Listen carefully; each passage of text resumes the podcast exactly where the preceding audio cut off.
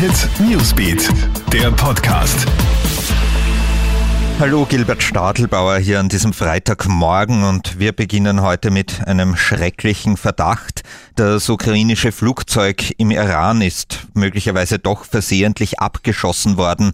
Davon gehen jetzt die USA, Kanada und Großbritannien aus. Bei dem Absturz in Teheran sind ja vorgestern 176 Menschen ums Leben gekommen.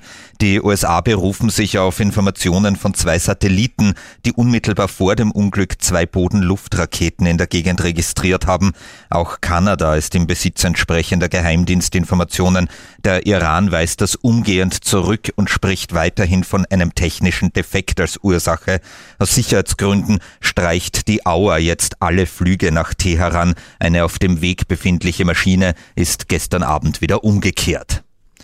Damit weiter zum Thema Innenpolitik. Heute ist ein wichtiger Tag für Türkis-Grün. Heute findet die Regierungserklärung im Parlament statt. Zu Wort kommen Bundeskanzler Sebastian Kurz als auch Vizekanzler Werner Kogler. Danach in der Debatte haben die Oppositionsparteien ausführlich Gelegenheit, ihre Meinung zu dem Regierungsprogramm kundzutun.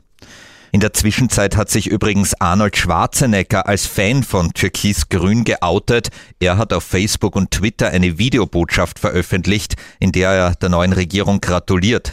Schwarzenegger verweist darin zum Beispiel auf Kalifornien. Dies würde zeigen, dass strenger Umweltschutz und wirtschaftlicher Erfolg kein Widerspruch seien. Ein schwerer Unfall ist im Skigebiet Silvretta Montafon passiert. Zwei deutsche Skifahrer sind von einer Pistenraupe erfasst worden. Sie waren auf einer gesperrten Piste unterwegs. Hinter dem Gerät, das mit Dachleuchten und Warnton rückwärts gefahren ist, haben sie abgebremst und so ist es zu dem Unglück gekommen. Ein 36-jähriger Mann hat lebensgefährliche Verletzungen erlitten. Der Pistenraupenfahrer steht unter Schock.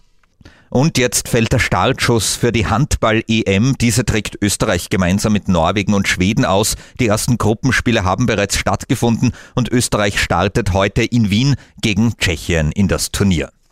Das war unser Newsbeat Podcast. Unseren Podcast gibt's auf allen Kanälen. Wir freuen uns über eine Bewertung oder über ein Like und unsere aktuellen News gibt's auch online auf kronehit.at.